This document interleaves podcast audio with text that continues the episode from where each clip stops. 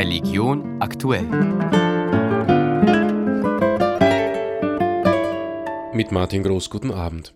Rund 115.000 ukrainische Geflüchtete hat die Republik Moldau seit Beginn der russischen Invasion vor zwei Jahren aufgenommen. Das sind im Verhältnis zur eigenen Bevölkerungszahl von 2,6 Millionen mehr als jeder andere Staat Europas. Mehr als eine Million Menschen sind über die Grenze in und durch die Republik Moldau geflüchtet, einem Staat, der zu den ärmsten Ländern Europas zählt.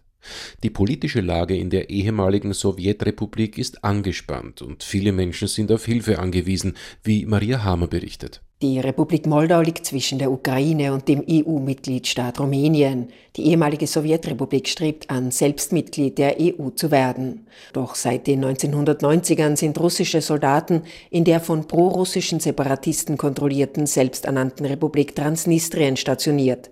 Immer wieder werden Stimmen laut, dass das ganze Land demnächst wieder der russischen Einflusssphäre angehören wird. Und auch die autonome Region Gagausien fasst eine Abspaltung ins Auge, bekräftigt Pater Markus Inama, Vorstandsmitglied der Concordia Sozialprojekte. Na, in der Bevölkerung von der Republik Moldau glaube ich schon, dass es äh, Teile gibt, die nach wie vor pro-russisch eingestellt sind. Ich glaube auch, dass sich da ein, was die Generationen äh, betrifft, ein Unterschied erkennbar ist. Also ältere Generationen sind eher pro-russisch, jüngere eher pro-europäisch. Allen gemeinsam ist eine große Hilfsbereitschaft gegenüber den aus der Ukraine Geflüchteten, stellt der Jesuitenpater fest. Das ist natürlich eine zusätzliche Belastung. Es war, glaube ich, aber auch für die Bevölkerung etwas Positives, dass sie nicht die Hilfesuchenden sind einmal, sondern dass sie diejenigen sind, die helfen können. Auch Concordia hilft. Jetzt versuchen wir halt mehr langfristige Unterkünfte zu vermitteln und Hilfspakete, Hygienepakete zu verteilen. Und wichtig erscheint uns als ansässige Organisation in der Republik Moldau, dass wir natürlich auch die Gastfamilien unterstützen, dass die auch genug zum Leben haben. In den letzten zwei Jahren konnten insgesamt mehr als 15.000 Menschen konkret unterstützt werden sagt Pater Markus Inama. Laut einer Studie der Financial Times sind Frauen der Generation Z, also jene, die um die Jahrtausendwende geboren wurden, liberaler als gleichaltrige Männer.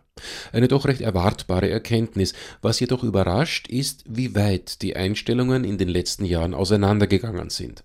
Über die Gründe dafür wird aktuell in Fachkreisen spekuliert. Auch die Rolle von Religionen wird dabei hinterfragt. Annalena Seber. Religion wird für die Generation Z in entwickelten Ländern immer unbedeutender, sagt die Religionswissenschaftlerin Katharina Liemacher. Eine wichtigere Rolle als Religion spielen sicherlich ökonomische oder auch mediale Entwicklungen der letzten Zeit. In der Folge werden extreme Meinungen für Einzelne immer normaler und gemäßigte Positionen sowie Gemeinsamkeiten, beispielsweise auch über politische Lager hinweg, verschwinden zusehends. Dabei werden in konservativen, männerdominierten Bereichen in sozialen Medien frauenfeindliche Ressentiments verstärkt und sexistische Weltbilder und Beleidigungen legitimiert. Die Kluft in den politischen Einstellungen zwischen Männern und Frauen könnte auch Auswirkungen auf Religionsgemeinschaften haben.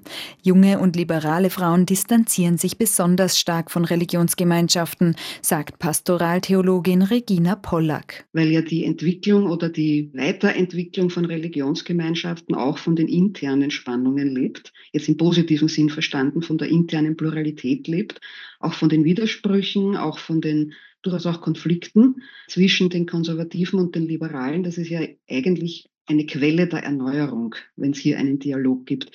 Und wenn sich da jetzt ein Geschlecht quasi entfernt und dann auch noch ein, eine eher liberale politische Einstellung, dann schwächt das die Weiterentwicklungskraft. Und in der Praxis könnte sich das auch auf die Zahl der kirchlichen Hochzeiten und der Geburten auswirken.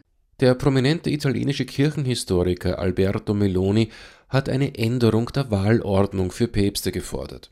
Mit gezielten Social-Media-Kampagnen sei es heutzutage möglich, die Wahl eines Papstes zu beeinflussen. Daher sei eine Reform des Konklaveablaufs notwendig, so Meloni. Es solle zwischen den Wahlgängern immer ein ganzer Tag zur Diskussion liegen und der am Ende mit Zweidrittelmehrheit gewählte solle einen ganzen Tag Zeit bekommen, über die Annahme der Wahl nachdenken zu können. Das war Religion aktuell Redaktion Martin Groß.